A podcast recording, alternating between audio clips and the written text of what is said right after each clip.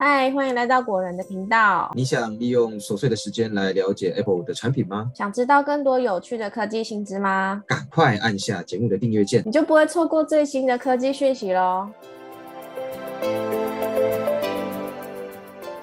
大家好，我是 Robert。我是 Silver。很多人在购买 iPhone、Mac、iPad、Apple Watch 后，都会考虑加购 Apple Care 来延长产品的保护期限。那最近我们也发现，苹果它有悄悄改了 Apple Care 的内容，修改过后的条款呢，变得对消费者更加有利。那现在我们就来介绍给大家。在苹果修改条款之前，Apple Care 的使用者可以在每十二个月使用两次的保护服务。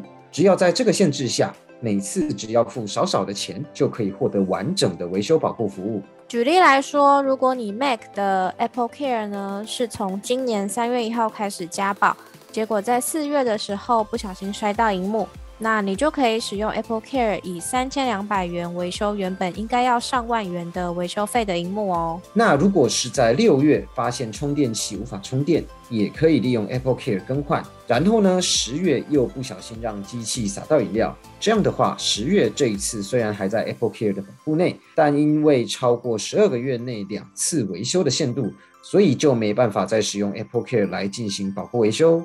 但是苹果被发现悄悄改了 Apple Care 的维修保护条款，它把原本十二个月维修两次的限制取消了。而且也不再限制维修次数哦，也就是说，就算你的产品每个月都坏一次，每一次都还是可以使用 Apple Care 保护，然后用划算的价格来进行维修。如果你的产品是有加保 Apple Care 的状态。那你应该可以在相关的支援内容中看到意外损坏的保护维修服务已经改为不限次数了。这项规定呢会自动沿用到目前 Apple Care 期限还有效的使用者上，而且啊从七月开始就适用。当然，新加购 Apple Care 的使用者也适用保护期限无次数上限的维修服务。好的，那以上就是关于 Apple Care 新条款的介绍哦。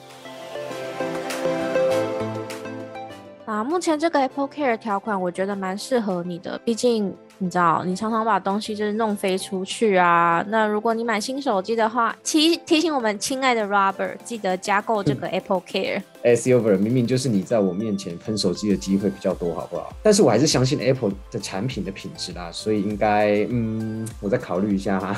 你再考虑一下，我真的是觉得不用考虑，你就是给我 加购就对了啦。哎，好好是。好的，那今天关于 Apple Care 的介绍就先到这边，谢谢大家的收听。如果喜欢今天的节目呢，别忘记订阅果仁的频道，也要把节目分享给喜欢科技的朋友哦。好的，谢谢大家，我们下次见，拜拜，拜拜。